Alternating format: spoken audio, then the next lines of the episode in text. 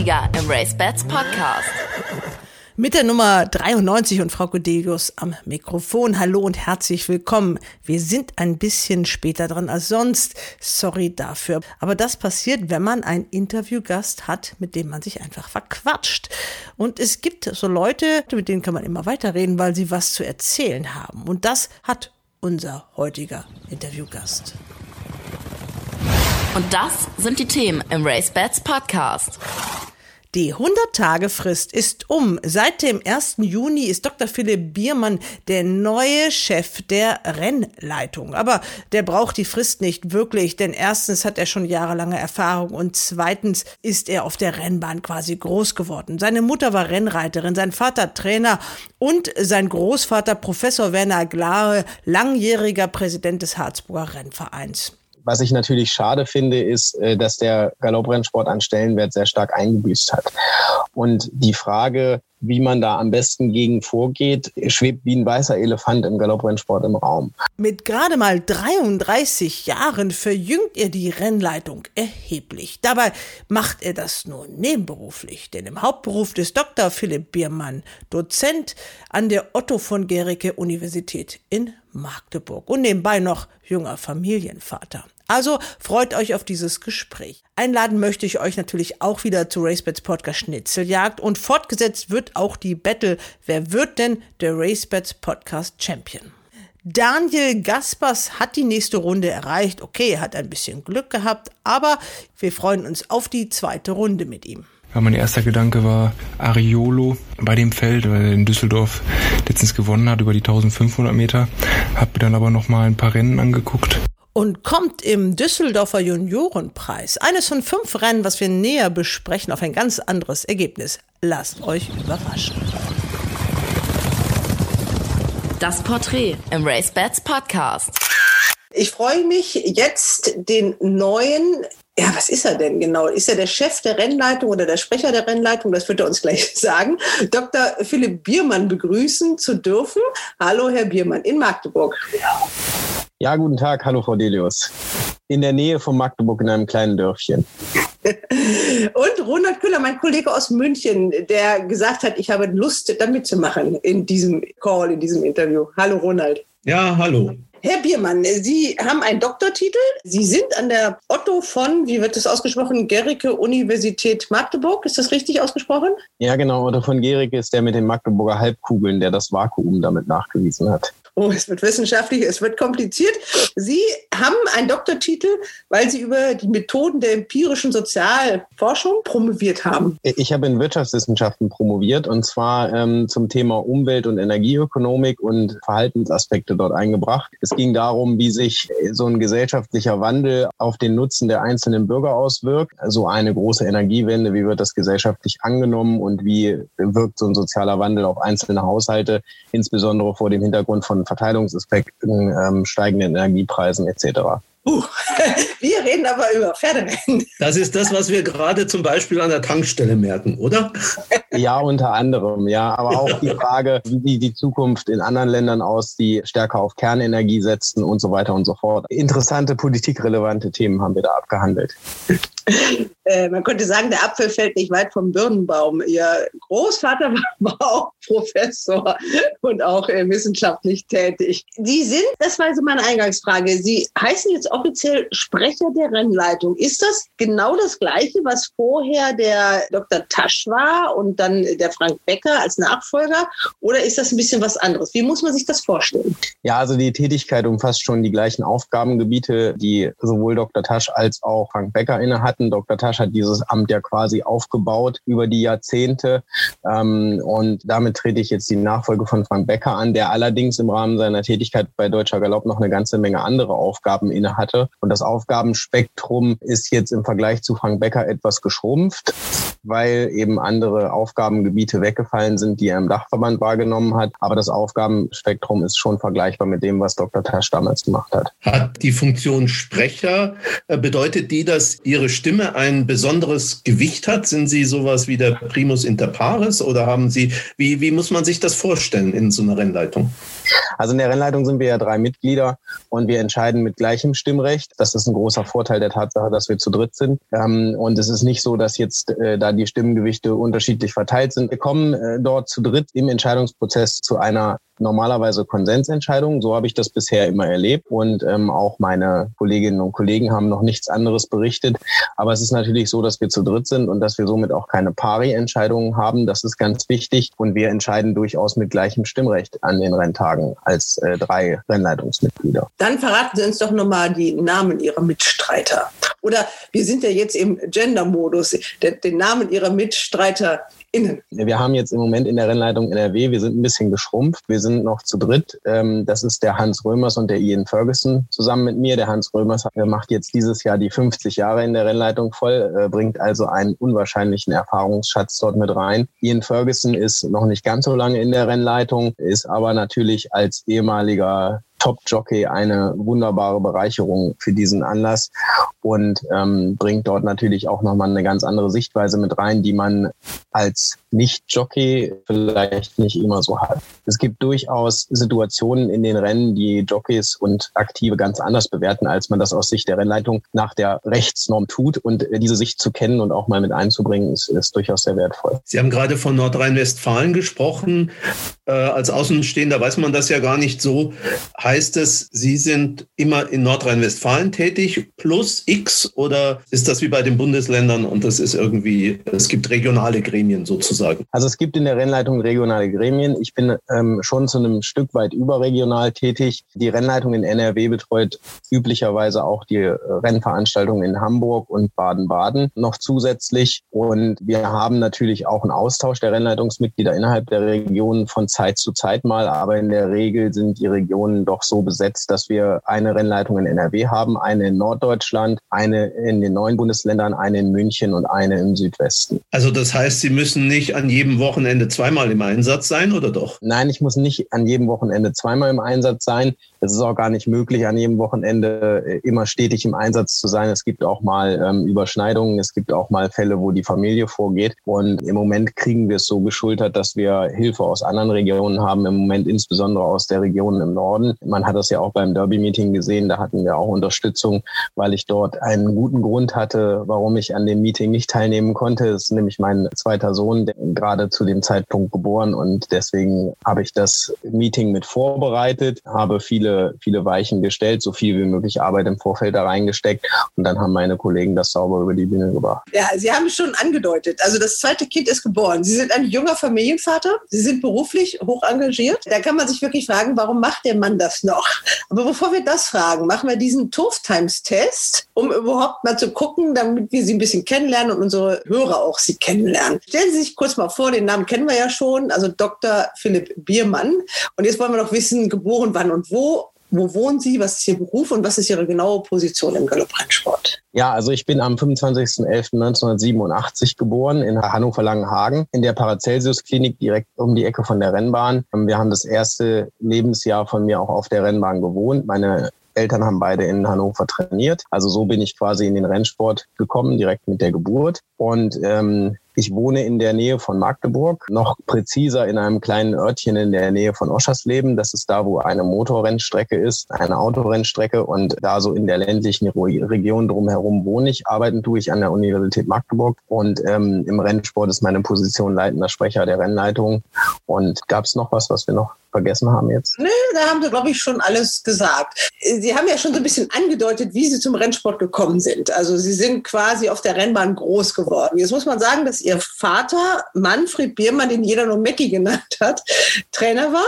Ist er auch Rennen geritten vorher? Ja, der ist auch Rennen geritten in jungen Jahren. Äh, der war sogar mit 14 äh, oder 15 Jahren Hindernis-Champion in Skandinavien, war eine längere Zeit als Jockey quasi in, in äh, Skandinavien tätig später auch äh, kurz vor seinem Tod als Trainer nochmal gearbeitet, bevor er dann äh, zurück nach Deutschland kam. Und ihre Mutter ist auch Rennen geritten. Und ich erinnere, es war noch zu einer Zeit, wo das noch nicht so ganz üblich war, dass Frauen da im Rennsattel saßen. Ich erinnere mich da auch wirklich an einen relativ dramatischen Moment in Bad Harzburg. Ja, genau. Also meine Mutter hat eine sehr gute Reitausbildung genossen durch meinen Großvater. Die sind Yachten sowohl in Deutschland als auch in Irland geritten. Und dann irgendwann zog es sie zum Rennsport, weil mein Großvater Präsident des Harzburger Rennvereins war, wollte sie gerne eine Amateurausbildung machen. Und mein Großvater kam dann auf die Idee, sie zum Trainer Mackie Biermann zu schicken. Und so nahm das Schicksal seinen Lauf. Und ähm, ja, dann äh, ein paar Jahre später wurde ich dann geboren. Ja, ihre Mutter, ich erinnere mich, es ist wirklich mal ein, ein Hubschrauber auf der Rennbahn in Bad Harzburg gelandet, weil ihre Mutter wirklich mal sehr schwer gestürzt gestürzt ist. Ja, ja, ich erinnere mich da tatsächlich noch dran. Da hat auch meine Großmutter noch gelebt und ähm, es war ein Rennen mit Palazzo von Frank Wolny. Gegenüber, da war, da hatten wir noch die alte Bahn und gegenüber kam sie zu Fall. Und dann war es eine ganze Weile recht ruhig auf der Rennbahn, weil sie eben dort auf der Bahn liegen geblieben war. Und dann kam irgendwann auch der Hubschrauber angeflogen. Wir standen vor dem Bürogebäude des Harzburger Rennvereins und wir sahen den Hubschrauber da kommen und das war alles so ein bisschen unwirklich für uns als Kinder. Ich weiß gar nicht mehr, wie alt ich da genau war. Wir waren noch nicht sehr alt und standen an der Hand von unserer, von meiner Großmutter. Und dann wurde sie nach Hannover in die medizinische Hochschule geflogen, weil in Göttingen alles voll war.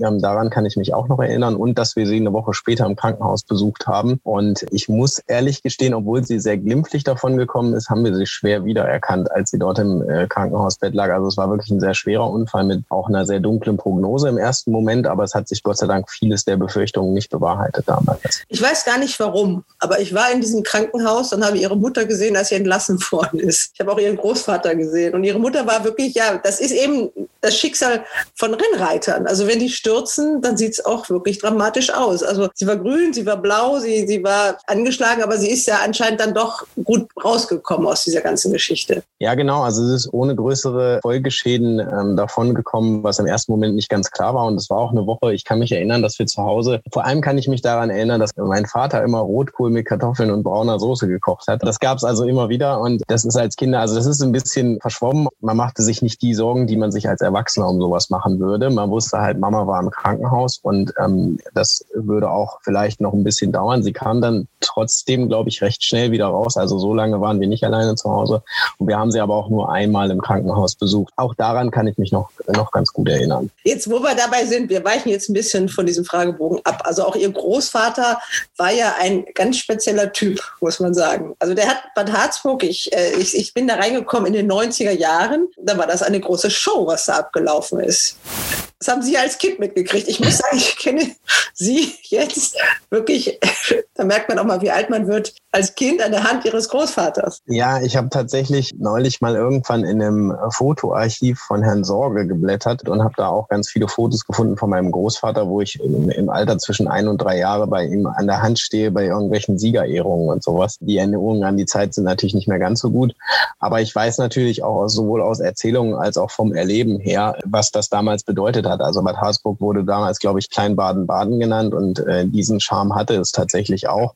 Und wir hatten damals eine Rennwoche mit sieben Renntagen und weil es mit dem Dachverband so die Erzählungen nicht zu machen war, noch mehr Renntage zu machen, haben wir dann noch drei Trabrenntage gemacht. Das war dann immer noch ein Wochenende später, noch das dritte Wochenende quasi das Meeting mit den Trabern. Auf der alten Bahn eine relativ gefährliche Geschichte. Also aus heutiger Sicht kann ich mir gar nicht mehr vorstellen, dass man sowas überhaupt noch durchführen würde, da vor dem Wäldchen den Berg runter und dann um die scharfe Kurve rum. Aber sogar ein Gästefahren wurde dort immer organisiert, wo auch viel Prominenz sowohl aus dem Galopp als auch aus dem Trabsport als auch aus dem Bekanntenkreis meines Großvaters immer mit dabei war. Der Maler Penck zum Beispiel kann ich mich erinnern. Also ein international renommierter Künstler, der auch mit ihrem Großvater bekannt war. Und der hat mit dem wirklich äh, Sachen gemacht, die absolut außergewöhnlich sind für einen Ort wie Bad Harzburg. Ja, genau. Also es gab immer eine Kunstvernissage und ich kann mich auch noch sehr gut erinnern an den jährlichen Empfang im Braunschweiger Hof. Teilweise haben wir es auch im Harzburger Hof gemacht.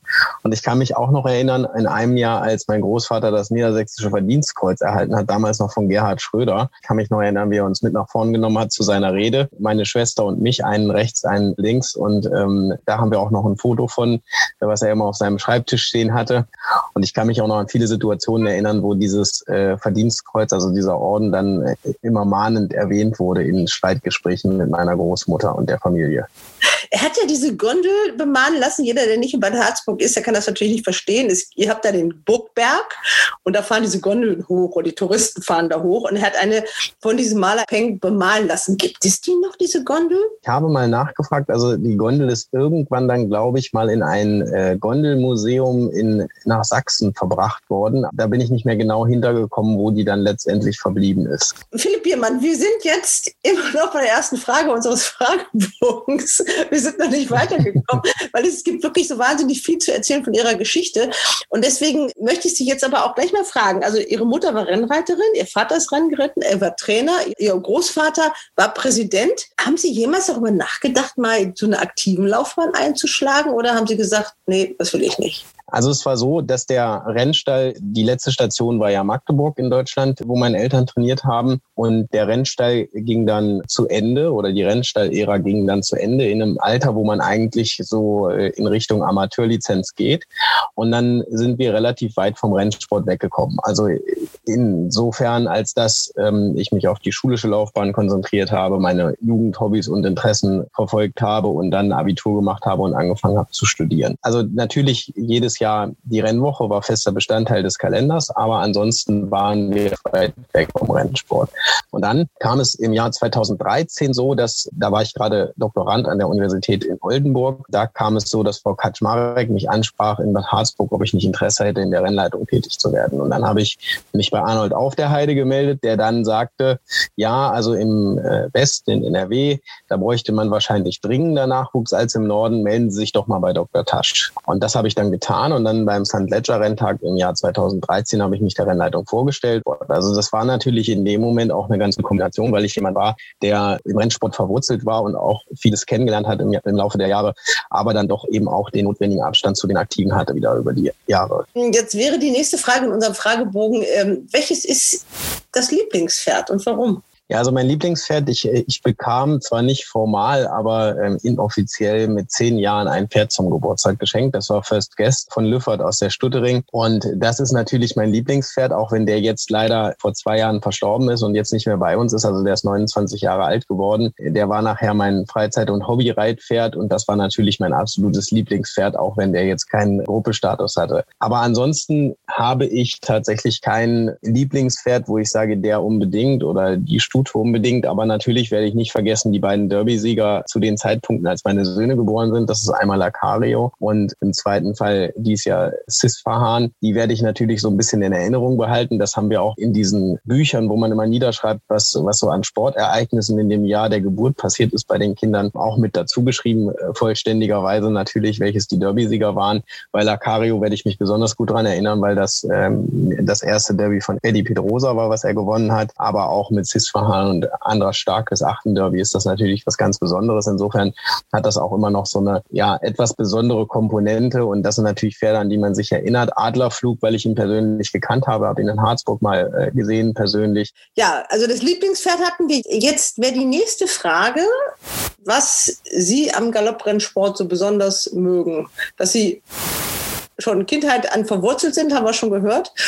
Und dass Sie auch jetzt alles genau beobachten, das wissen wir auch. Also was ist es, was Sie besonders mögen? Äh, wichtig ist, dass das Pferd im Mittelpunkt steht. Und das ist eine Sache, die vielleicht ein bisschen durch Vorgabe, aber auch mir persönlich sehr am Herzen liegt. Und das ist auch gerade in Zeiten, wo man von Galopprennen als Eventveranstaltung und Ähnlichem spricht, mir persönlich immer sehr wichtig, dass das Pferd im Mittelpunkt steht. Das ist auch der Grund, warum ich jeden Renntag eine Krawatte um meinen Hals binde, weil ich glaube, jedes Pferd, das an den Start geht und sein Bestes gibt, hat es verdient, dass ich das auch mit dem notwendigen notwendigen Respekt behandle. Und das ist der Antrieb an der ganzen Sache. Mein Großvater hat das auch immer bei den Events drumherum beachtet. Also es gab damals einen äh, Starterwagen, das waren Vierspänner.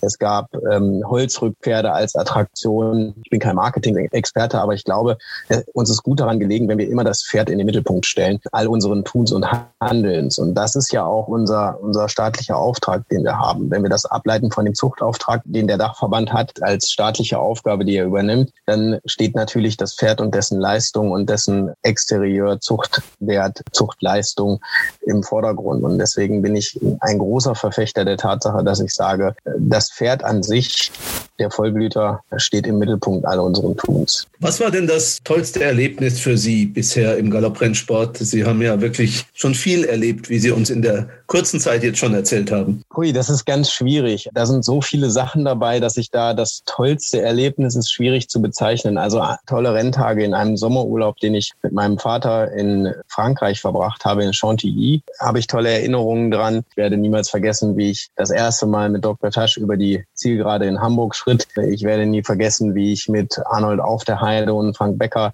letztes Jahr ähm, das Derby-Meeting verlebt habe, was ein etwas Besonderes war. Und Hans Römers war auch mit dabei. Und das war ein ganz tolles Erlebnis. Also es gibt da ganz viele und das kann man, kann man nicht so richtig priorisieren oder einordnen. Also dafür ist es einfach auch zu viel. Und ähm, Erlebnisse im Galopprennsport, klar gehören auch frühere Zeiten aus dem Rennstall dazu. Ich habe mal ein Bobbycar von einem Besitzer geschenkt gekriegt, weil ich meins kaputt gemacht hatte und meine Eltern gesagt haben, da gibt's kein neues. Und dann war ein Tag später war der große Karton da. Und solche Geschichten, die vergisst man halt nicht. Jetzt wäre die nächste Frage, welches Rennen äh, würden Sie mal gewinnen? Das kommt ja für Sie jetzt als jemand aus der Rennleitung gar nicht so in Frage. Dann frage ich doch mal, welches Rennen würden Sie noch mal gerne live erleben? Wo möchten Sie gerne mal dabei sein? Also ich war bisher noch nicht beim ARC. Das ist eine Sache, die ich auf jeden Fall noch nachholen werde. Ansonsten möchte ich sagen, wäre ein ja, großer Traum, den ich mir sicherlich auch eines Tages erfülle, den Melbourne Cup mal live zu erleben, weil das äh, ein Event ist, was, was es so gar nicht gibt. Und ähm, von den deutschen Rennen kommt da nicht ganz so viel vor, weil die meisten äh, werde ich mit Sicherheit in den nächsten Jahren, äh, wenn ich sie noch nicht beaufsichtigt oder erlebt habe, beaufsichtigen oder erleben. Frage mit der Wetterei. Darf man als Rennleitung wetten? Nein, wahrscheinlich nicht. Oder doch? Nein, selbstverständlich nicht. Also rein theoretisch wäre es erlaubt, an Renntagen, an denen man nicht tätig ist, Wetten zu tätigen. Allerdings habe ich Gott sei Dank da nie große Ambitionen gehegt und es gab damals während der Galopprennwoche von meinem Großvater immer 50 Euro als Zentralbankgutschein zum Wetten und ich habe davon aber lieber Getränke und Imbissstände unterstützt. Sie haben jetzt viel von Bad Harzburg schon erzählt. Was ist denn Ihre Lieblingsrennbahn? In den letzten Jahren habe ich mal die Möglichkeit gehabt, Bad Harzburg aus einer objektiven Perspektive mir anzuschauen und diese Kulisse da vor den Bergen des Harzes ist schon einmalig. Allerdings finde ich auch die übrigen Bahnen, die wir so betreuen und auf denen ich bin, sehr schön. Kürzlich war ich in München und muss sagen, ich war begeistert. Eine ganz tolle Anlage, wunderbare Qualitäten dort, die Bahn super gelegen und auch das Geläuf ganz klasse. Also gut ab, was die dort für eine super Anlage haben und wie die das alles auf die Beine stellen. Aber insgesamt ist mir immer wichtig, dass es so ein Mix aus den verschiedenen Vorteilen der einzelnen Bahnen ist. Also Baden-Baden ist natürlich immer was Besonderes. Die Anlage in Berlin-Hoppegarten ist sagenhaft, aber auch äh, einige kleinere Bahnen wenn man sie so nennen möchte, habe ich immer in guter Erinnerung gehabt. Also ich bin da jemand, der auch äh, sehr stark auf die, auf die Vielfalt Wert legt und nicht die eine Bahn hat. Aber natürlich hängt mein Herz ganz besonders an Bad Harzburg, einfach aufgrund der Geschichte, dass ich da auch fast noch keinen Renntag verpasst habe. Sie haben es vorhin schon angesprochen, das Pferd steht im Mittelpunkt, das ist ganz wichtig für Sie. Welche Rolle spielt der Tierschutzgedanke im Galopprennsport für Sie? Ja, der Tierschutzgedanke ist natürlich zumindest auch, so wie er in der Rennordnung gefasst wird und auch berücksichtigt wird, für unsere Arbeit auch ganz zentral. Auf der anderen Seite aber auch bei weichen Faktoren. Also es gibt immer mal wieder Diskussionen darüber, wie lange man wartet, wenn sich der Start verzögert oder ähnliches ähm, aufgrund von irgendwelchen äh, Totokassen, die nicht richtig funktionieren oder sonst irgendwas. Da steht für uns als Rennleitung natürlich äh, der Tierschutz oder das Tierwohl auch immer ganz zentral im Vordergrund. Also wir achten schon darauf, dass ähm, wir diese Gedanken auch an den Stellen, wo wir quasi Einflussmöglichkeiten haben, immer ins Zentrum und in den Vordergrund stellen. Natürlich achten wir auch auf alles andere, was relevant ist am Renntag, auch auf alle anderen Interessen. Wir versuchen da immer so einen guten Mix herzustellen, aber ich würde schon sagen, dass natürlich im Zweifel die Sicherheit unserer Athleten da die zentrale und wichtigste Rolle spielt. Und da gibt es auch nicht viel Spielraum dann in den jeweiligen Situationen. Ein zentrales Thema ist ja derzeit auch der Einsatz der Peitsche. Da hat man äh, im deutschen Galopprennsport ja über die Jahre hinweg ja schon viel geändert, auch wirklich sehr reduziert, was die Zahl der Schläge angeht, die erlaubt sind. Kann die Peitsche eventuell sogar ganz wegbleiben oder geht es nicht ohne? Ich glaube, bevor man die Peitsche ganz abschafft, sollte man sehr dezidiert daran gehen und verschiedene Argumente berücksichtigen. Also es ist natürlich so, dass wir beispielsweise auch bei der Anzahl der Peitschenschläge oder sowas berücksichtigen, ob damit durch den Einsatz der Peitsche eventuell eine gefährliche Situation im Rennen verhindert werden kann. Es gibt Jockeys, die sagen, also ohne Peitsche, ganz ohne Peitsche zu reiten ist wie Autofahren ohne Lenkrad. Es ist so, dass auf der anderen Seite natürlich die Frage ist, wenn wir die Anzahl der Peitschenschläge, die im Rennen erlaubt sind, immer weiter reduzieren von sieben auf sechs, von sechs auf fünf und so weiter und so fort, dann sind wir natürlich irgendwann bei null. Nur lehne ich mich da äh, etwas komfortabel zurück und sage, okay, da bin ich nicht das normative Gremium in dieser Situation, sondern kann mich auf den Rechtsrahmen verlassen, den wir haben und wir sehen zu, dass der eingehalten wird, sei es mit oder ohne Peitsche, sei es mit fünf Schlägen oder vier. Wir werden da immer zuverlässig unsere Arbeit leisten, aber da bin ich der Meinung, muss auf jeden Fall, wenn man darüber entscheidet, ob sie ganz weggelassen wird oder nicht, eine sehr tiefgründige Diskussionen mit Argumenten aus beiden Richtungen geführt werden. Und die müssen dann sehr sorgfältig gegeneinander abgewogen werden.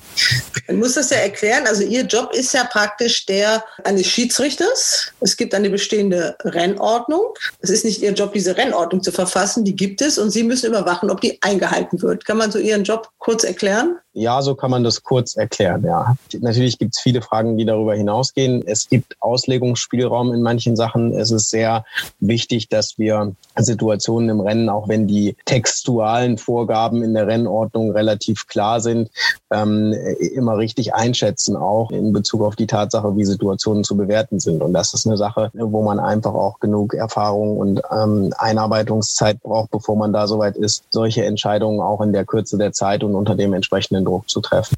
Äh, ich habe den Eindruck, Sie sind ein großer Diplomat, Herr Biermann.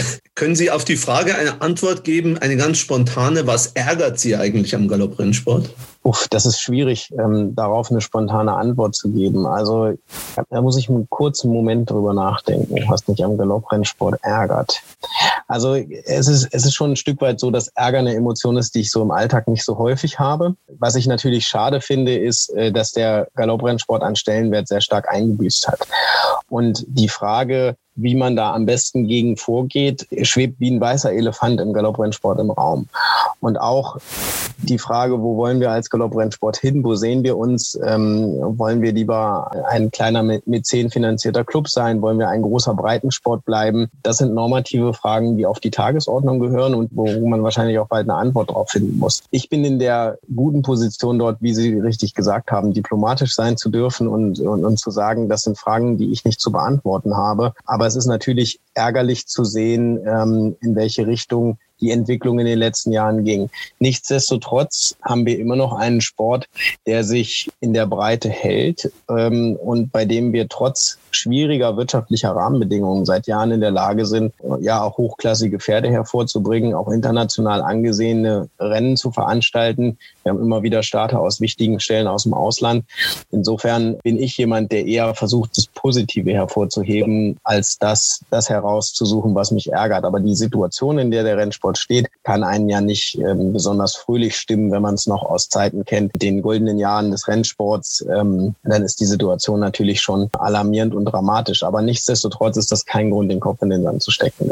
Und jetzt werden wir, weil es ja immer wieder neue Themen gibt im Rennsport, von der Aktualität ein bisschen überrollt. Das heißt, wir müssen so ein paar aktuelle Dinge nochmal ansprechen. Deswegen äh, haben wir uns heute am Donnerstag nochmal äh, verabredet.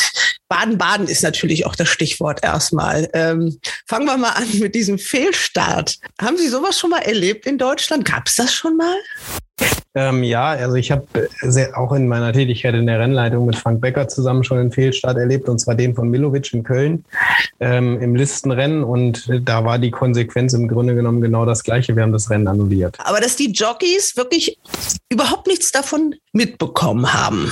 Woran lag's? War der Mann mit der Fahne, der eigentlich vor den Startmaschinen da stehen muss, in 200 Meter Entfernung, war der da oder war der nicht da? Also man konnte das im Stream ja nicht sehen. Also der, der Mann war nach meinem Augenschein schon auf der Bahn und da. Er hat das Signal von Ralf Steinmetz wohl nicht richtig wahrgenommen und wohl auch dann nicht rechtzeitig die weiße Flagge geschwungen. Allerdings möchte ich da nichts vorwegnehmen, weil ähm, ich nicht weiß, was da jetzt noch für Untersuchungen laufen und was auch noch für Konsequenzen anstehen. Deswegen äh, will ich da jetzt nicht zu sehr ins Detail gehen, aber es ist so, dass wohl aufgrund eines Übermittlungsfehlers im Signal von Starter zu ähm, Rückrufer und dann zu den Reitern ähm, dieses Signal von den Reitern nicht wahrgenommen wurde, was auch der Grund dafür war, dass wir ähm, die Reiter in dem Fall nicht bestraft haben. Ja, es ist auch so, man hat es ja gemerkt, also der Rennbahn-Kommentator Marvin Schritter hat sich ja bemüht, die zurückzurufen, aber die nehmen das nicht wahr. Also das konnte man wirklich wieder sehen, dass das nicht ankommt, was da über den Rennbahn-Kommentator gesagt wird. Nein, also das ist völlig unmöglich in, äh, in einer solchen Situation, selbst wenn es ganz ruhig ist auf dem Rennplatz und ähm, man die Rennleitungssirene betätigt oder irgendwelche Lautsprecherdurchsagen macht. In diesem Fall war ja der Start auch noch in der Gegenseite. Ähm, da kommt also nichts von an. Also die Situation am Start ist eine völlig ruhige, ähm, wenn das weiter weg von den Zuschauern ist. Und äh, da vernimmt man von dieserlei Geräusch äh, eigentlich gar nichts. Ach, jetzt lernt man ja aus, in Anführungsstrichen, Fehlern. Was kann man denn da besser machen? Also das kann ja eigentlich so nicht sein. Man denkt ja auch nur mal an dieses Seejagdrennen in Hamburg zurück, wo man einfach die Reiter in so einer Situation nicht erreichen kann. Was kann man da besser machen? Was würde Ihnen da einfallen? Wird wahrscheinlich auch alles viel Geld kosten, ne? wenn man das so machen würde, dass man die auch auf der Gegenseite noch erreicht. Gut, da ist jetzt natürlich zweierlei auseinanderzuhalten. Also das eine ist die Situation eines Fehlstarts und der entsprechenden Rückrufinstallation. Auf manchen Bahnen ist es eben jemand mit einer weißen Flagge, der auf der Bahn steht. Ich halte das eigentlich für eine ganz gute Alternative, weil sofern diese Signale natürlich bei demjenigen, der die weiße Flagge schwenkt, auch ankommen, beziehungsweise der das auch richtig umsetzt, ähm, sofern das einigermaßen reibungslos funktioniert, was ja in der Badener Woche auch schon geklappt hat. Ja, also wir hatten ja auch ein Rennen mit Fehlstart, äh, wo der ganze Mechanismus funktioniert hat, halte ich das tatsächlich für eine sehr sichere Variante, weil dieser Mensch, der auf der Bahn steht und die weiße Flagge schwenkt, auf jeden Fall von den Reitern wahrgenommen wird. Wir haben sonst die Situation, dass wir ein akustisches und optisches Signal haben. Ähm, das akustische Signal ist äh, ja eine Sirene und äh, das optische ist eine Rundumleuchte, die gelb ist. Die steht so ungefähr 150 Meter nach dem Start aufgebaut. Der Starter selber kann diesen Rückrufer, diesen elektronischen Rückrufer dann auslösen bei einem Fehlstart. Ähm, wir haben in dem Milovic-Fall damals auch erlebt, dass das auch nicht alle Reiter wahrgenommen haben, was man allerdings dann äh, vielleicht ja als Fahrlässigkeit der Reiter sehen muss, wenn die in dem Wissen, dass es so eine Rückrufinstallation gibt, ähm, das dann, wenn es ausgelöst wird, nicht wahrnehmen. Da ist natürlich auch immer die Frage, funktioniert das alles technisch einwandfrei? Also sowohl die technische Lösung als auch die menschliche Lösung ist da nicht frei von Fehlern. Das andere Thema, ist das Thema Rennabbruch, ob wir in der Lage sind, ein Rennen, was läuft, abzubrechen an irgendeiner Stelle im Rennen. Und ähm, wir haben das Thema aufgebracht schon Anfang des Jahres, haben das auch dem Vorstand von Deutscher Galopp mitgeteilt. Und ich habe jetzt auch schon Gespräche mit Daniel Krüger geführt und auch mit Andreas Tietke. Und es wird also da an einer gangbaren Lösung gearbeitet. Natürlich sind da elektronische Installationen. Wir stellen uns vor, wir haben mehrere Sirenen rund um die Bahn verteilt und so. Das sind natürlich Lösungen, die sehr kostenintensiv sind. Aber da ist grundsätzlich, wird da auch momentan dran gearbeitet, da so schnell wie möglich. Nach meinem Dafürhalten lieber schneller als möglich, aber ähm, die Mühlen malen nicht immer ganz so schnell, wie man sich das wünscht. Ähm, aber da wird daran gearbeitet, dass wir da, sobald es geht, zu einer Lösung kommen. Wie werden denn äh, die Besitzer entschädigt? Da ist ja eigentlich nicht Ihre Baustelle, aber äh, was wissen Sie darüber? Ja, da sagen Sie genau das Richtige, das ist nicht meine Baustelle. Also da kann ich Ihnen nicht, nichts Genaues sagen, wie das Verfahren da abläuft. Ja. Habe ich keine Kenntnis darüber, wie das jetzt, wie das jetzt umgesetzt wird. Dann äh, reden wir mal über die ähm, Strafen für die Jockeys, wenn sie was gemacht haben. Das wurde ja auch im Aufgalopp von Turf Times ein bisschen kommentiert. Maxime Pecheur, ich weiß jetzt gar nicht, welches Pferd war es, ist äh, wegen Behinderung bestraft worden. Und äh, da ging es darum, dass er gleich drei Renntage dafür als Strafe bekommen hat. Wo man vielleicht auch sagen kann, das ist aber viel für was, was man ja nicht unbedingt mit Absicht gemacht hat und was vielleicht auch anders zu sehen ist als der Einsatz der Peitsche oder sowas. Gerade vor dem Hintergrund, dass die Jockeys im Moment nicht so viel verdienen können und es ja auch nicht so viele Renntage in Deutschland gibt. Dieses Strafmaß, wie kommt das zustande? Ging um Moonpower und Adaris. Ähm, Adaris an der Außenseite liegend ähm, wird behindert von dem innen daneben gehenden Moon Power, dadurch, dass der an die Außenrails weicht. Und ähm, aus unserer Sicht ist es so, dass Maxime Pecheur in der Situation, als die rennentscheidende Behinderung stattfindet, keine Anstrengungen oder keine sichtbaren Anstrengungen unternimmt, um das in der Situation zu verhindern. Danach rückt er sein Pferd wieder gerade, da ist das Drama aber schon passiert. Und das ist aus unserer Sicht vor allem dann die Sache, wo wir sagen, ja, das ist fahrlässiges Verhalten. Da hätte er reagieren müssen in dem Moment, wo er merkt, dass das Pferd nach außen weicht. Ähm, das findet schon über einen Zeitrahmen von zwei, drei Galoppsprüngen statt, ähm, wenn nicht sogar mehr, wo das Pferd dann nach außen weicht. Und ähm, da muss er was unternehmen, um diese Situation zu verhindern. Und die Konsequenz ist ja doch erheblich, äh, wenn das dann zu einer Disqualifikation führt. Und aus dieser ganzen Gemengelage heraus haben wir uns dann für eine Strafe von drei Renntagen Lizenzentzug entschieden. Sie sind ja die Schiedsrichter unseres Sports eigentlich. Also Sie müssen darauf achten, dass das alles regelgerecht zugeht. Deshalb schön danke für die Erklärung dieses Strafmaßes. Und da ist natürlich ein ganz wichtiges Thema, was jetzt auch aufgekommen ist, was immer aktuell ist, aber jetzt aufgekommen ist Doping. Ich weiß nicht, ob Sie auch damit involviert sind. Ich gehe mal davon aus. Dieser turnusmäßigen Pressekonferenz mit Deutscher Galopp hat Daniel Krüger, der neue Geschäftsführer, ja auch erzählt, dass es das erste Mal auch vor den Rennen Dopingkontrollen gab in Baden-Baden. Sind Sie als Rennleitung da auch involviert in diese Thematik? Also insofern, dass wir darüber informiert werden. Ähm, wir entscheiden jetzt nicht, wer da, von wem da eine Dopingkontrolle entnommen wird oder ähnliches. Diese Pre-Race-Kontrollen gab es schon vorher mal, allerdings dann, soweit ich, da, mich, ich mich erinnern kann, in, äh, noch im Training, also noch nicht, nicht als die Pferde auf der Bahn waren. Diese äh, Kontrollen ganz kurz vor dem Rennen in Form von äh, Bluttests sind, sind jetzt ein Novum gewesen. Es gab in der Vergangenheit mal TCO2-Kontrollen, die äh, sich auf ganz bestimmte Dopingformen bezogen haben, die man dann auch sehr schnell, wo auch das Ergebnis sehr schnell vorlag, wo man dann sagen konnte, okay, die Pferde nehmen jetzt am Rennen teil oder nicht. Das ist in dem Fall natürlich nicht möglich, sondern äh, es wird dann im Nachgang, wenn die Analyseergebnisse da sind, das dauert so zwei bis drei Wochen nach meiner Erfahrung, ähm, wird dann, ähm, sollte es irgendwo zu einem Dopingfall gekommen sein, entschieden. Der Vorteil solcher Pre-Race-Kontrollen ist, dass es manche Dopingmittel gibt, die sich unter Leistung abbauen, auch teilweise sehr schnell abbauen und dann nicht mehr so gut nachweisbar sind. Also das ist nach meinem Kenntnisstand, ich bin allerdings auf dem Gebiet auch eher ein informierter Laie, ähm, ist das die, die Gangart, weshalb man solche Pre-Race-Kontrollen durchführt. Jetzt haben wir ja auch zwei schwebende Verfahren in Sachen Doping, die leider auch einen einzigen Trainer betreffen. Sie können ja nichts anderes machen, als äh, diese Dopingkontrollen anzuordnen. Was danach passiert, obliegt ja nicht mehr Ihnen, oder? Das, dann kommt die Renngerichtsbarkeit ins Spiel. Ist das richtig so? Das ist nicht ganz richtig. Also wir werden über das Ergebnis informiert der Dopingkontrollen.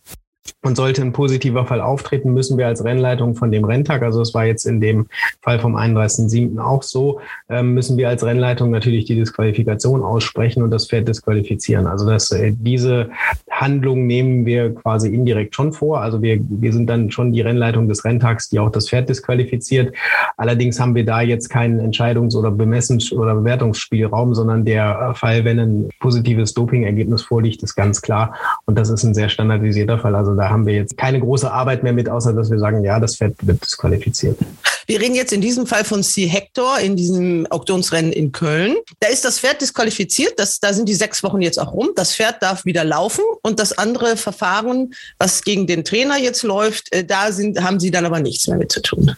Nein, das Verfahren wird dann in der Verbandsgerichtsbarkeit außerhalb der Rennleitung ähm, abgewickelt. Da hieß es ja auch von Daniel Krüger, dass da eben die Anklageschriften jetzt verfasst sind und da demnächst ein Termin vor dem Renngericht wohl stattfinden wird. Ich denke mir, ja, das Thema Doping immer ganz generell ist ja für den Sport extrem wichtig auch wirklich für die Transparenz, auch um wirklich zu zeigen, wir nehmen den Tierschutz und das Tierwohl ernst. Es ist ja sicherlich auch für Sie auch wichtig, dass man sagt, komm, wir sind ein sauberer Sport. Das ist ja Ziel all dieser Bemühungen. Ja, auf jeden Fall. Also ähm, wichtig ist natürlich, dass in einem Sport, ähm, wir haben ja auch einen staatlichen Zuchtauftrag, den wir über die Leistungsprüfung äh, da erfüllen und äh, müssen natürlich sicherstellen, dass es da fair und sauber zugeht. Und dafür sind Dopingkontrollen natürlich unerlässlich. Das ist die eine Schiene. Die zweite Schiene ist dann eben, was Sie schon angesprochen haben, dass wir in dem Moment, wo die Protagonisten unseres Sports Tiere sind, die von uns betreut und beaufsichtigt werden, natürlich auch ein besonderes Schutzbedürfnis, was irgendwelche Medikamentenzufuhr hat oder so ähm, äh, bedürfen. Und da haben wir natürlich nochmal eine höhere Verantwortung, als es vielleicht bei Leistungssportlern der Fall ist, die selbst eine Entscheidung treffen können, ob sie Dopingmittel einnehmen oder nicht. Denn unsere Protagonisten können das nicht selbst entscheiden und deswegen haben natürlich die Trainer und äh, Schutzbeauftragten da eine ganz besonders hohe Verantwortung. Und der Verband und auch wir als Rennleitung natürlich auch eine große Verantwortung, ähm, dafür Sorge zu tragen, dass wir das engmaschig kontrollieren. Es gab ja immer diese Schlagzeilen, gerade auch aus Amerika oder es betraf jetzt auch einen Trainer in Frankreich, wo das wirklich ja in großem Stile gemacht worden ist. Wie schätzen Sie da den deutschen Galopprennsport aus? Da sind es, wenn doch, immer nur Einzelfälle gewesen, oder? Zum einen sind es Einzelfälle gewesen, zum anderen ist es in der Vergangenheit bislang häufig so gewesen oder die Dopingfälle der letzten Jahre waren sehr häufig Fälle, wo irgendwelche Medikamente zu spät abgesetzt wurden, die aber grundsätzlich legal in ihrem Einsatz sind oder sowas, dass man irgendwie da bestimmte Karenzzeiten nicht eingehalten hat oder sowas. Also das waren die häufigeren Fälle von den seltenen Dopingfällen, die wir überhaupt hatten. Also wenn man sieht, wir nehmen ja jeden Renntag mehrere Dopingproben und wir haben ganz überwiegend negative Ergebnisse. Ich weiß jetzt nicht genau, wie hoch überhaupt die Prozentzahl der positiven Fälle ist, aber ich kann Ihnen versichern oder aus der eigenen Erfahrung berichten, dass ähm, die allergrößte Zahl dieser positiven Dopingbefunde darauf zurückgeht, dass irgendwelche Medikamente, die Substanzen beinhalten, die eben auf, die, auf der Dopingliste stehen, ähm, dann irgendwie zu spät abgesetzt wurden oder so vor den Hand haben. Äh, letzte Frage jetzt äh, hier. Ein Kollege hat behauptet, ähm, dass die Zahl der Dopingkontrollen äh, aus Kosten und aus Personalgründen in den letzten Jahr, letzten zwei Jahren, den Zeitraum meinte er wohl, zurückgegangen wären. Äh, das wurde da so nicht bestätigt, äh, was, was er dann auch nicht so ganz glauben wollte. Was können Sie denn dazu sagen? Wie war, ist das mit der Zahl? Ist das gleich geblieben? Sind es mehr geworden? Sind es weniger geworden? Also wir sind schon angehalten, so viele Dopingkontrollen wie irgendwie geht zu machen. Wir äh, machen nicht in jedem jedem Rennen eine Dopingkontrolle, aber weil auch ein gewisses Verdachtsmoment sollte schon da sein. Also wir kriegen natürlich jeden Renntag turnusmäßig für bestimmte Rennen die Bitte oder Anweisung in, in gewissen Rennen Dopingkontrollen zu nehmen. Wir nehmen grundsätzlich von äh, Grupperennen und sofern es möglich ist in Listenrennen Dopingproben von den Siegern und äh, teilweise auch von den platzierten Pferden. Und ansonsten ist es eigentlich eher so, dass wir angehalten sind, viele Dopingproben zu machen und über die letzten Jahre zumindest, wenn man die Dopingproben pro Renntag nimmt, kann ich es nur für die NRW-Rennleitung sagen, sind wir eher in die eher nach oben gegangen als nach unten. Ja, ganz zum Abschluss nochmal, Herr Biermann, Sie haben sich ja auch als absoluter Galoppsport-Fan geoutet äh, in unserem Gespräch. Wie haben Sie da die Woche in Baden-Baden erlebt? Ja, also ich muss sagen, die Atmosphäre und Stimmung war schon toll. Das kommt natürlich auch durch den ganzen äh, Zusammenhang, dass die Leute jetzt wieder raus dürfen und, und wieder feiern dürfen und so. Was, was ich gut fand, ist, es war auf einem sowohl sportlichen äh, Niveau als auch vom, vom Veranstaltungsniveau sehr hochkarätig. Und es hat einfach auch die Zusammenarbeit, also für uns war besonders angenehm in der Rennleitung, dass die Zusammenarbeit mit dem Rennverein toll funktioniert hat, was daran lag, dass wir ja kongruente Prioritäten hatten. Also die haben sich in allererster Linie darum gekümmert, dass es geläufgangbar ist, dass alle Sachen, die die Pferde und die Rennen betreffen, in Ordnung sind.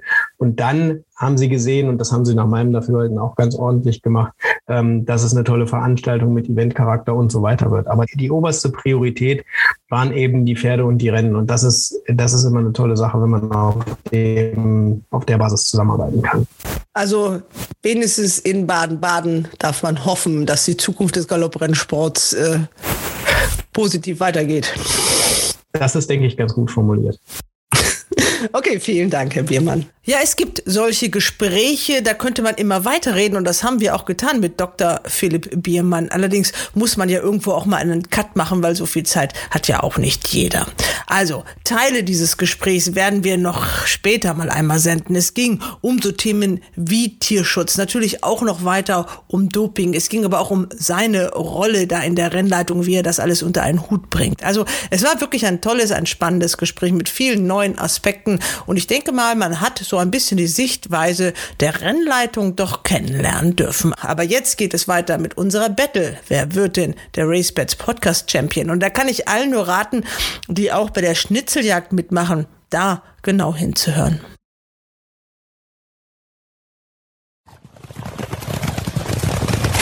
Die Wetttipps im RaceBets Podcast.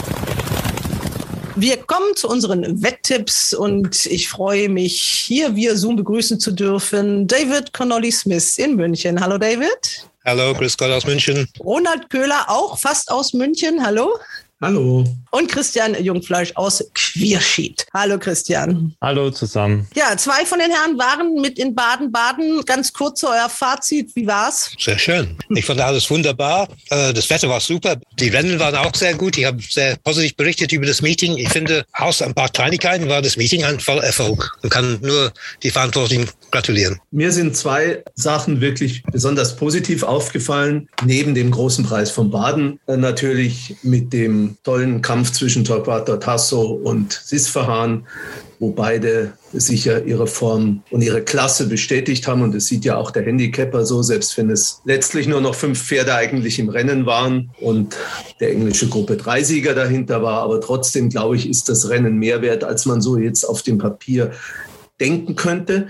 Aber was mir besonders gefallen hat, war diese unglaublich ansteckende Freude der Spanier nach den beiden Siegen.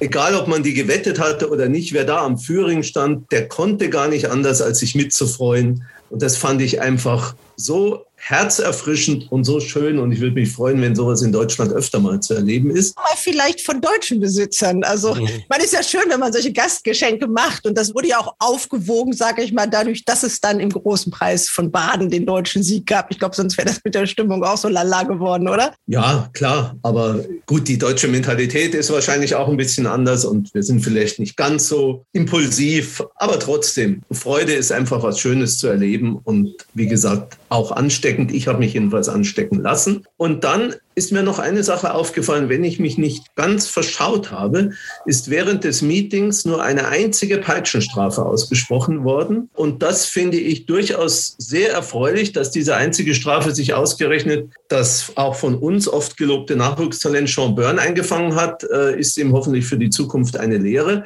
Aber insgesamt sieht man, auch wenn es um allerhand geht, wie in vielen der Rennen in Baden-Baden, die Strafandrohung wirkt und sie wirkt jedenfalls in den aller, allermeisten Fällen. Und das fand ich sehr positiv. Ja, und was diese weiße Fahne, die man vielleicht an einer Stelle nicht gesehen hat, äh, angeht, von diesem sogenannten Rückrufer, das wird sich vielleicht noch aufklären. Das hatte ich ja eben auch im Gespräch mit dem Sprecher der Rennleitung, mit dem Philipp Biermann. Was auch ganz hübsch war, wenn ich das sagen darf, mit der goldenen Peitsche, war, dass nicht nur der Besitzer eine große goldene Peitsche kriegt, sondern der Trainer und der Jockey eine Miniatur goldene Peitsche. Das fand ich sehr schön und ganz hübsch und auch sehr gut angenommen. Ja, eine tolle Geste, wenn man dann an dieses Debakel im letzten Jahr denkt. Ja, furchtbar. Also alle zufrieden mit diesem Meeting in Baden-Baden und ich denke mal, das haben sich ja auch alle so gewünscht und erhofft und wenn das mal gut ausgeht, dann freut man sich ja auch. Nicht ganz so gut ist die Datenübermittlung gerade heute, was die Rennen angeht. Also die Webseite von Deutscher Galopp liegt brach, aber immerhin, wir haben das via E-Mail von Rüdiger Schmanz übermittelt gekriegt, so dass wir auch den Sonntag bewetten können mit den Rennen. Aber wir beginnen in Magdeburg und mit dabei ist auch wieder Daniel Gaspers, der euch nicht wirklich geschlagen hat, aber der wiederum profitiert hat von dieser Regelung, dass es bei Gleichstand so ist, dass der Herausforderer weiterkommt. Ihr hattet beide jeweils nur einen Sieger. Er hatte die Chili Philly und ihr hattet den Torquator Tasso. Also jetzt möchte ich mal wenigstens zwei Sieger von euch hören, Jungs. Strengt euch an. wir haben leider sehr schlecht getippt letzte Woche, muss ich zugeben. Ja, so schlecht, so schlecht waren wir gar nicht. Wir waren immer im Endkampf, teilweise mit großen Außenseitern. Alle fünf Pferde waren platziert und David, wenn du eine fünffache Platzschiebe gespielt hättest, hättest du ungefähr 11 Euro rausgekriegt für einen Euro Einsatz. Na gut. Und wäre die Regelung so, dass hier auch schon unsere Tipps als Platzierte gezählt hätten, dann hätten wir auch gewonnen, aber hätte, hätte Fahrradkette. So sind halt unsere Regeln, die irgendwann mal aufgestellt worden sind. Und außerdem wollen wir es unseren Herausforderern ja auch erstmal so ein bisschen einfach machen. Wenn David dabei gewesen wäre, hätten wir wahrscheinlich gar keinen Sieger gehabt, weil ja, wir dann äh, im Hauptrennen den Engländer hätten tippen müssen. Ja, der, ja das stimmt, ja. Muss ich zugeben. ja, David hat ja auch, ich meine, der war ja in diesem Pressewettspiel auch ganz weit vorne, aber du hast dann am letzten Tag auch ein bisschen federn lassen müssen, David, ne? Ja, ja leider, ja. Bin zurückgefallen. Am Anfang des letzten Tages war ich noch Dritter, aber kann sein, dass ich vierte, fünfte bin. Naja. Im Ziel. Un ungefähr da, wo Valando war. Also unser Valando in München kann ja jetzt, äh, willst du gleich mal auch in Magdeburg starten? Das siebte Rennen ist das, das Rennen mit Viererwette. Wer ist der Valando aus München? Ja, du. Na gut, okay. Also ich habe das schon kurz angeschaut. Und natürlich 15 Starts im Handicap, nie war ganz einfach. Und es ist eine Bahn, für mich ist eine Bahn fürs Spezialisten. Und es ist mir aufgefallen, der Favorit der Schworwelt ist Schokoholik. Der hat Startnummer 15. Das ist ein riesiger Nachteil. Und nicht nur hat er diese Startnummer, hat das, weil sie das extra wollten. Die haben den Außenbox beantragt. Also ich verstehe nicht, warum man den Außenbox beantragt auf so einer Bahn wie Magdeburg. In jedem Fall für mich ist seine Chancen weg. Meine zwei Pferde in dem Rennen sind die Nummer eins, Torquil, der Topweight mit Mark Timpelan als Trainer und sein Vater dabei als Besitzer. John Byrne, hat wir schon besprochen haben, ist der Jockey, hat immer noch vier Kilo und wahrscheinlich haut er nicht mehr so drauf, wo er jetzt die Strafe bekommen hat. Und die zweite Wahl ist Nummer 14, Rue de Bonheur von Jubasch mit Mosabayev im Sattel, natürlich immer noch der beste Jockey in Deutschland. Das haben wir auch in Baden-Baden öfters gesehen. Diese Pferde haben Start Nummer zwei und drei. Drei Turkeville und äh, zwei de Bonheur. Ich glaube, das ist ein großer Vorteil. Beide Pferde sind gut in Form. Ja, meine Rue de Bonheur hat noch nie gewonnen, aber ist sehr oft gut gelaufen, während Tocqueville hat mehrere Rennen gewonnen in seiner langen Laufbahn, ein zehnjähriger Wallach, und mehrmals auf dieser Bahn gute Leistung gezeigt. Und das ist für mich ein großer Vorteil. Und er ist jetzt im Gewicht ein bisschen runtergekommen und mit Sean Byrne noch vier Kilo runter, weiter runtergekommen. Also für mich Nummer eins Tocqueville von Mark Timpelan für seinen Vater mit Sean Byrne ist mein Tipp. Äh, Der startet aus der Startbox 3, nicht aus der, mit der Startnummer 3. Entschuldigung, ein paar Ja, Startbox, das muss man mal jetzt mal so ganz spitz, finde ich, ein bisschen korrigieren. Also Ach da so, geht es okay. ja immer um die Position, äh, aus der aus der Startmaschine rausgeht. Und Ja. ein anderer Tipp dann aus der 2. Okay, wer macht weiter? Also, da mache ich weiter. Ich stimme mit dem David insofern überein, dass man sich schon überlegen muss, welche Pferde in Magdeburg gut laufen. Chocoholic, da wird immer die Außenbox beantragt, aber natürlich in einem 15er-Feld in Magdeburg ist das ein besonderes Handicap, das sehe ich auch so. Wer mir in diesem Rennen ganz gut gefällt, ist die Nummer 9, Cape Sepoy. Cape Sepoy ist Bahn- und Distanzsieger mit Wladimir Panov aus dem Stall von Stefan Richter.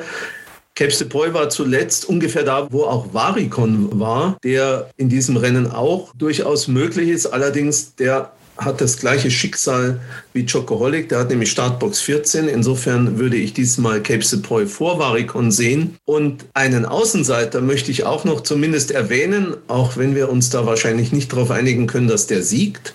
Das ist die Nummer 2 DB, ein fünfjähriger Wallach, der noch sieglos ist, der aber viel Nachlass bekommen hat. Der war im Mai noch mit einem GAG von 58,5 Kilo unterwegs, jetzt 51,5 Kilo und 3 Kilo Erlaubnis von Antonia von der Recke. Also ich finde, dieses Pferd ist wahrscheinlich ein bisschen unterschätzt in dem Rennen, aber mein Tipp ist die Nummer 9 Cape Sepoy. Christian, jetzt Ja, jetzt wird's schwierig. Ja gut, ich meine, was ich von Außenboxen halte und so weiter, wisst ihr alle. Chocoholic, ja, hat die Außenbox beantragt und hat ja auch in Magdeburg schon mal gewonnen. Klar, 15 Starter ist natürlich ein bisschen extrem, aber die letzte Form ist mit Abstand die beste Form aller Starter. Er war in Baden-Baden Zweiter, ohne Erlaubnis. Heute ist er mit Lilly Marie Engels am Start, hat nochmal zwei Kilo Erlaubnis, also die letzte Form. Und das war in einem Handicap plus 5, heute ist plus 10.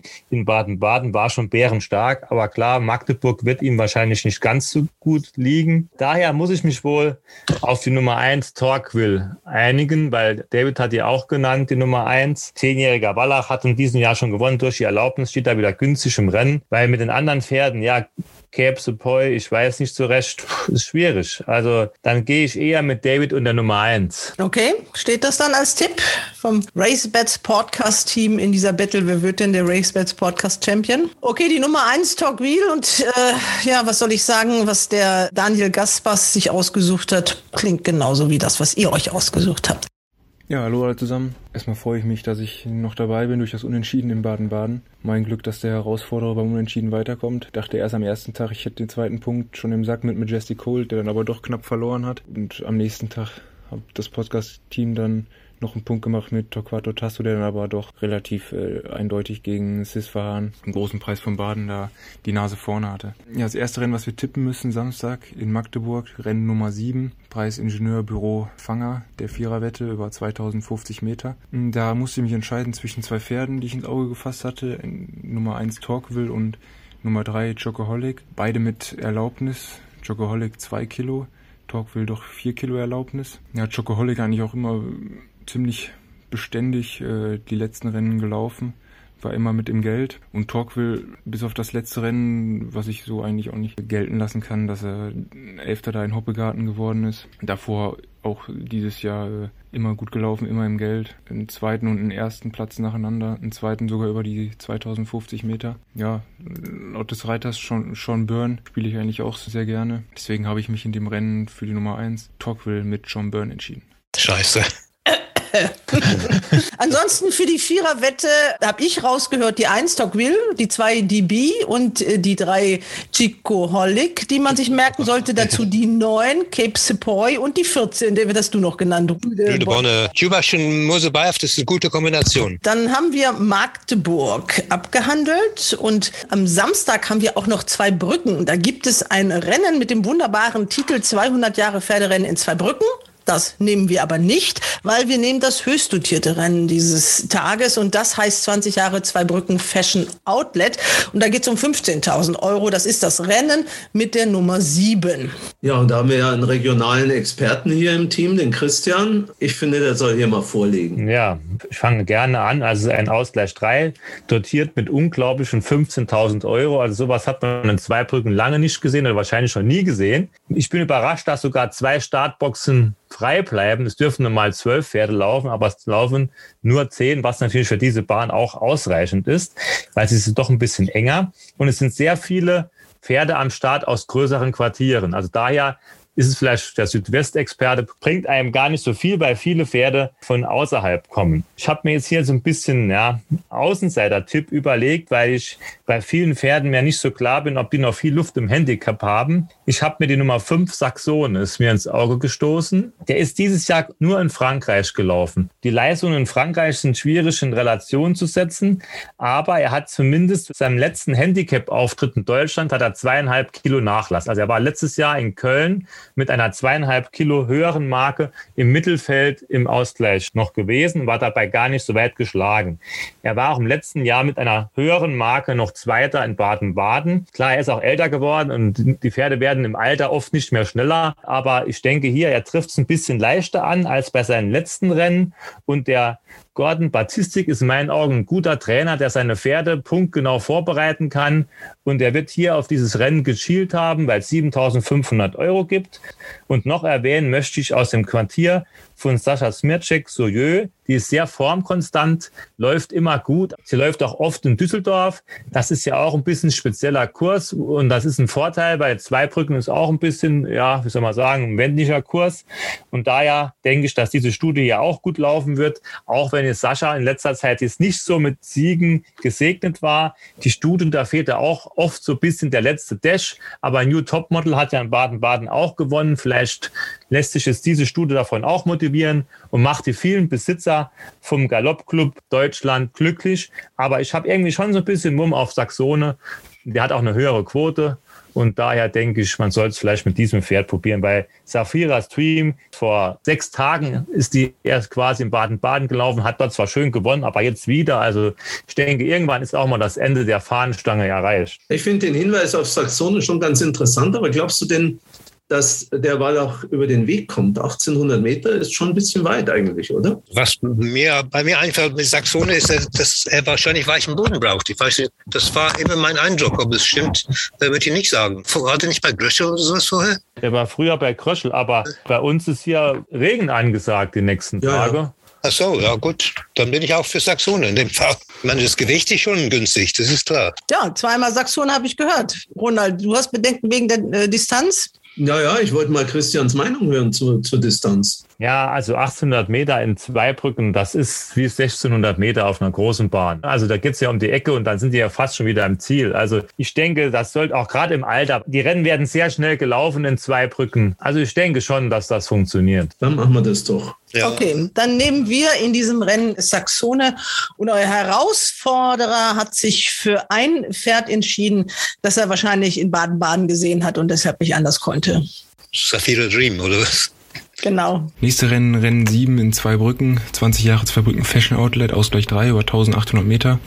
Dort hatte ich zwei Pferde in der engeren Auswahl, einmal die 1 Numerion und die 6 Saphira Dream. Ähm, obwohl ich die Pferde mit den wenigen Kilos unten auch interessant finde und die für mich auch auf jeden Fall ins Geld laufen können. Ähm, Endeffekt habe ich mich dann doch für Saphira Dream, für die Nummer 6 entschieden, allein schon wegen den 12,5 Kilo Unterschied zu Numerion, obwohl er natürlich bessere Rennen gesehen hat, aber da auch nie wirklich vorne mitmischen konnte. Ich gehe deshalb im siebten Rennen in zwei Brücken auf die Nummer 6, Safira Dream mit Tsuchi Tarachi. Ja, die haben leicht gewonnen, ich meine, das muss man sagen. Ob das, das wiederholen kann nach fünf Tagen oder sechs Tagen, weiß ich nicht. Gut, dann äh, haben wir den Samstag abgehandelt. Dann kommen wir zum Sonntag. Da war das etwas schwierig mit der Datenübermittlung, weil, wie gesagt, das System von Deutscher Galopp ist nicht erreichbar und auch die Rennvereine und das Fachmagazin Sportwelt haben die Daten noch nicht komplett und auch die Sportwelt wird deshalb nicht wie gewohnt erscheinen. Und ob die Seite dann wieder flott gemacht wird, das werden wir sehen, ob das alles noch rechtzeitig ist. Aber wir haben zumindest die Daten übermittelt bekommen via E-Mail vom Dachverband, so in, mit Handschrift handschriftlichen Notizen und allem, aber ich denke mehr, ihr seid ja die Experten, ihr seht den Namen eines Pferdes und habt das alles im Kopf. Ihr könnt das dann noch alles so sehen. Äh, man kann sich auch nicht einloggen äh, auf der Webseite mit dem Namen und sieht also auch die Formen nicht so richtig. Dann fangen wir mal an. Welches Rennen ist es denn jetzt? Welches kommt zuerst? Das Auktionsrennen oder das Juniorenrennen, das wir machen? Ich muss jetzt hier ein bisschen blättern. Also wir fangen an mit dem fünften Rennen, 15.45 Uhr. Das ist der große Preis des Lakis im Köp Hauptquartier der Juniorenpreis. Lakis, das ist äh, ein neues Restaurant des Hauptsponsors von Christoph Holschbach. Ich war noch nicht da, ich weiß nicht, wie es ist, also kann nichts dazu sagen. Okay, also neun Pferde im Rennen. Ja, also zweijährigen Rennen für mich immer schwierig, weil die können sich so verbessern von einem Start zum nächsten, dass man nie genau weiß, wo die sind. Aber ein Pferd ist mir aufgefallen in diesem Rennen.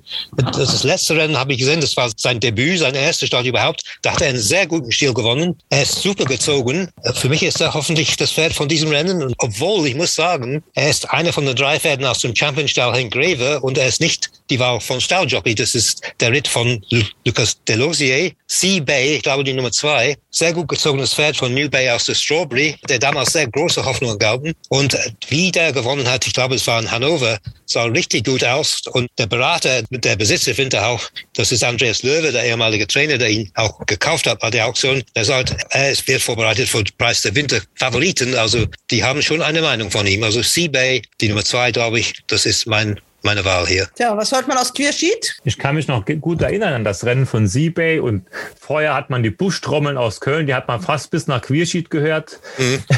Das Pferd ging ja auch für 1,4 am Toto ab, hat mhm. auch leicht gewonnen, mhm. aber danach hörte es sich so an, als wenn man erwartet hätte, dass er noch leichter gewinnt. Und dann wundert es mich halt, dass der Starke sich für Millionär entscheidet. Millionär kommt für mich nach Form eigentlich nicht in Frage. Der war beim letzten Mal, ist zwar nicht schlecht gelaufen, aber der war zum Beispiel gegen den Langzeitmarktfavoriten Ariolo war er ohne Chance. Ja. Und ich weiß jetzt nicht genau, wo diese Formumkehr herkommen soll. Mein Versiebe spricht auch so ein bisschen, was, was mir auch aufgefallen ist. Gestüt Winterhauch hat auf der Jährlingsauktion den Bruder von Siebay gekauft für 52.000 Euro. Also ist man ja scheinbar mit Siebay sehr zufrieden, sonst hätte man nicht den Bruder von diesem Pferd gekauft. Das ist mir auch noch aufgefallen. Aber ich wollte noch ein anderes Pferd mal noch in die Waagschale werfen. Lavello hat mir sehr gut gefallen bei seinem Debüt. Der hat nur knapp verloren gegen ein Pferd, das vorher schon zweimal gelaufen ist. Also er hat gegen The Iconist oder wie man das ausspricht verloren. War nur ganz knapp und er hat mir für seinen ersten Start gut gefallen. Das war auch in Düsseldorf auf der Bahn und mit ein bisschen Steigerung kann ich mir schon vorstellen, dass er hier mitmischen kann. Aber also wie gesagt, die Zweijährigen, da weiß man nie so richtig. Ich bin halt ein bisschen überrascht mit der Jockeywahl von Starke, aber man muss sagen, Lucas Deleuzier reitet in letzter Zeit ja sehr oft für Greve, da scheint sich auch vielleicht was anzubahnen, keine Ahnung. Starke hat sich auch schon mal getäuscht und hat auf dem falschen Pferd gesessen. Ja, ja das ist doch das Einzige, was mich stört, ne?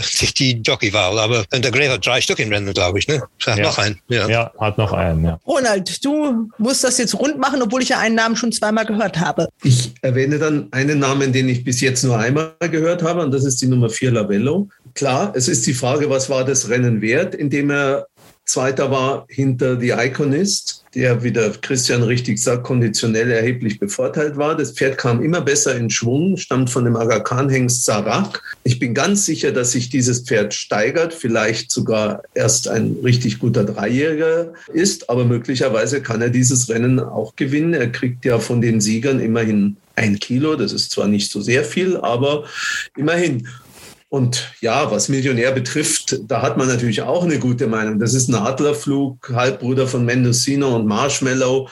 Das ist bestimmt ein Pferd, wo es auch noch weitergeht, was jetzt nicht unbedingt nur ein Zweijähriger sein muss. Ja, und Seabay, klar, das sind diese Pferde, der ist für 155.000 Euro versteigert worden. Den altern gerne mal so ein Ruf wie Donnerhall voraus. Ja, er hat schön gewonnen in Hannover, aber was das wert war, weiß man auch nicht so ganz genau. Also mir gefällt Lavello ganz gut und zahlt auch ein bisschen was, glaube ich. Hm.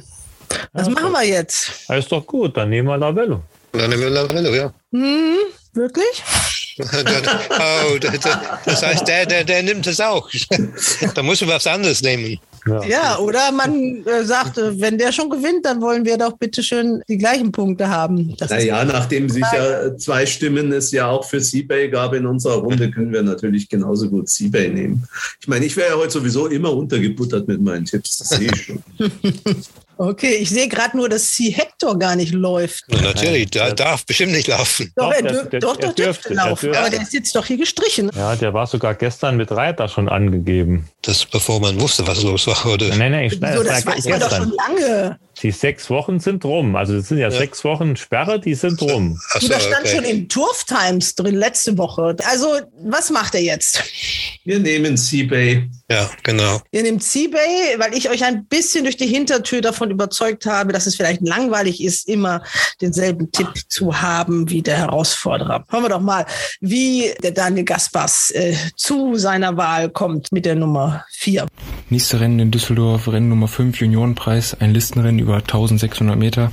Ja, mein erster Gedanke war Ariolo bei dem Feld, weil er in Düsseldorf letztens gewonnen hat über die 1500 Meter.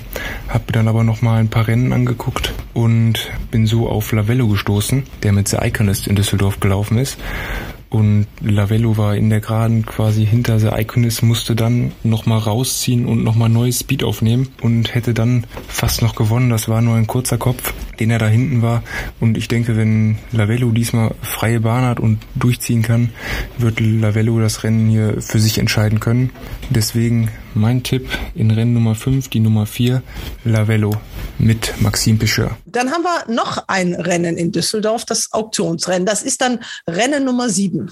Also dann fange ich jetzt mal an, weil in dem Rennen habe ich einen Mumm und das ist die Nummer 7, Fire of the Sun, geritten von Champion Mosabayev aus dem Stall von Peter Schürgen, ein Arayon-Sohn, der schon im Auktionsrennen gleich mal debütiert hat. Da hatte er zwar keine Chance, aber vielleicht auch keinen ganz optimalen Rennverlauf in der Zielgeraden. Er bekommt wieder zwei Kilo wie von den Siegern, wie schon in Köln.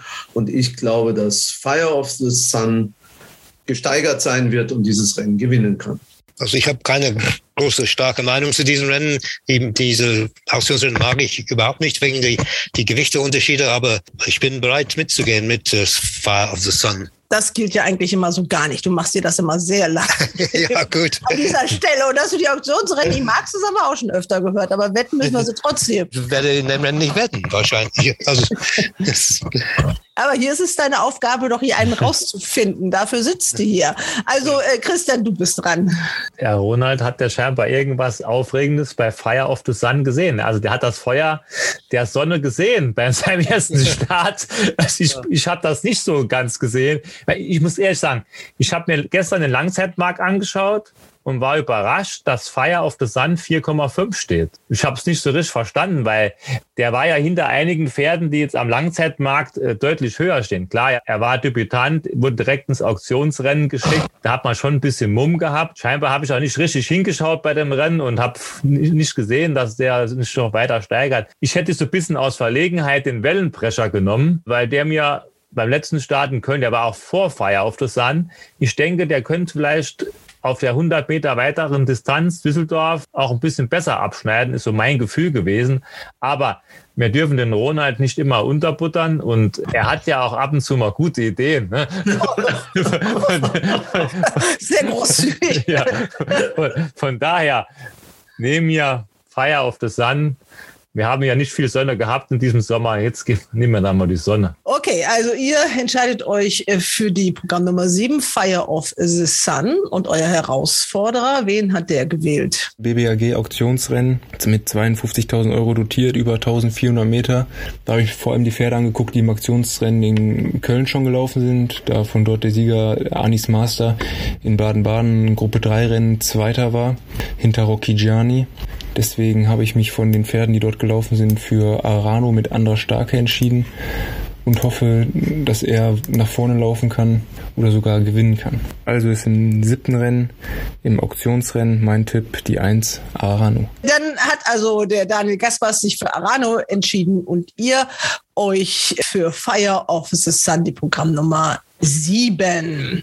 Gut, dann haben wir noch ein Rennen in München. Da mussten wir uns auch etwas mühevoll die Daten heranholen. Aber der Sascha Multra hat sofort geantwortet und da haben wir deshalb auch das Starterfeld für den Ausgleich 2 in München noch für unsere Tipps bekommen. Wer möchte denn da einsteigen? Münchner, würde ich mal sagen. Ja, Herr Köhle, bitte. Okay, ich würde sagen, es kommen drei Pferde für den Sieg in Frage. Ich habe jetzt keine Startnummern, weil ich das in dieser Liste noch nicht habe, aber das ist Sean, der war zuletzt Zweiter über 2000 Meter. Das ist meiner Meinung nach zu weit für Sean.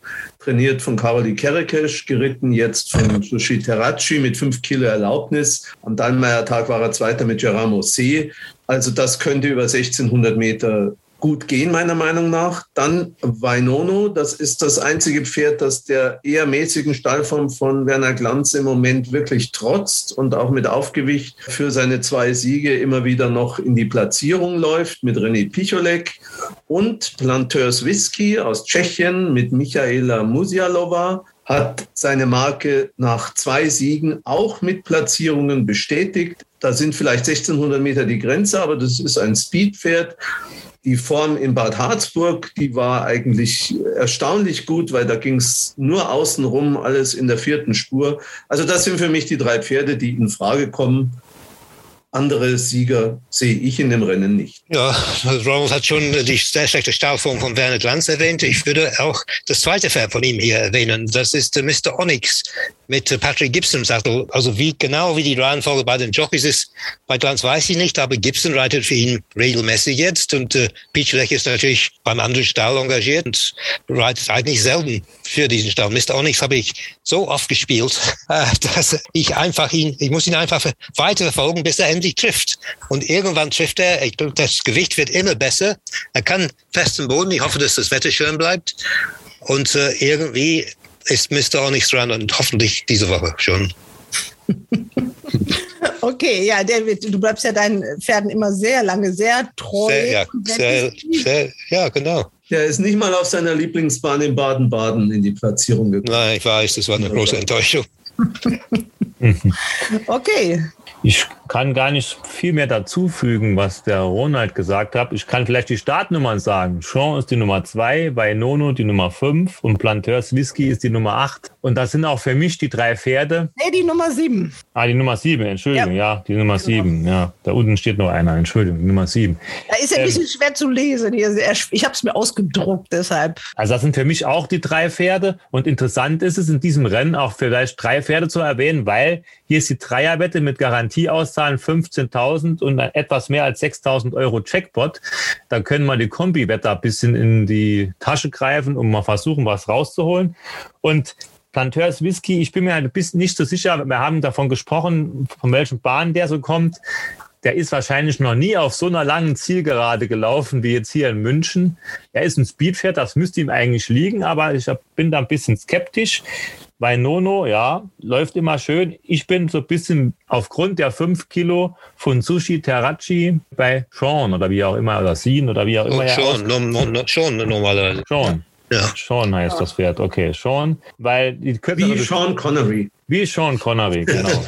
wie der Sean Connery. So, dann, ich denke halt, ja, wie der Ronald schon gesagt hat, die kürzere Distanz wird dem Pferd entgegenkommen. Und der Reiter ist im Moment ja auch in guter Form, hat auch in Baden-Baden ja. toll geritten. Da bin ich bei der Nummer zwei. Da das, bin ich auch einverstanden, ja. Das finde ich gut, dass ihr ja. euch für die Nummer zwei Sean entschieden habt, weil nämlich die Alternative, die Nummer fünf, die hat der Daniel Gaspers gewählt. Nächste Rennen in München, das Rennen Nummer 6, über 1600 Meter, Lotto Bayern Grand Prix, ein Ausgleich 2. Da war eigentlich schnell klar, was ich spiele, da ich dieses Pferd fast immer spiele, und zwar Winono. Einzige, den ich hier noch sehr gefährlich im Feld finde, ist Sean, da er die 5 Kilo Erlaubnis von Terracci hat. Aber Winono war dieses Jahr immer platziert. Ein sehr stabiles Pferd, was immer nach vorne läuft. Und Werner Glanz spiele ich sowieso sehr gerne.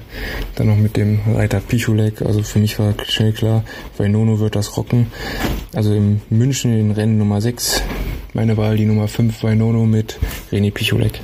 Also, dann habt ihr bis auf ein Rennen, glaube ich, habe ich euch äh, umlenken können, bis auf das erste Rennen in Magdeburg. Sonst habt ihr alle unterschiedliche Tipps. Für den Daniel Gaspers geht es um 200 Euro für euch, um 300 Euro für einen sozialen Zweck. Wenn ihr den jetzt schlagt, dann setzt er nochmal neu an wieder. Zweimal habt ihr ja jeweils 100 Euro gewonnen. Und ja, jetzt hoffen wir mal, dass diese Rennen alle über die Bühne gehen mit Totalisator und allem, was dazugehört. Da werden einige, glaube ich, jetzt arbeiten müssen, ganz kräftig im Hintergrund. Also die Rennen äh, für äh, Freitag und Samstag, die stehen ja, aber wie gesagt, Sonntag, da stehen wir jetzt noch ein bisschen auf dem Schlauch. Ihr Lieben, ich bedanke mich, sage ciao, ciao, ciao, macht's gut und schöne Tipps am Wochenende. Nächste Woche bin ich nicht da übrigens. Ich bin, mache eine Woche Urlaub, möchte ich gleich jetzt erwähnen. Okay, wünschen wir dir viel Spaß und gute Erholung. Vielen Dank, vielen viel Dank. Spaß, ja. Und ich wünsche alle schönen Abend noch.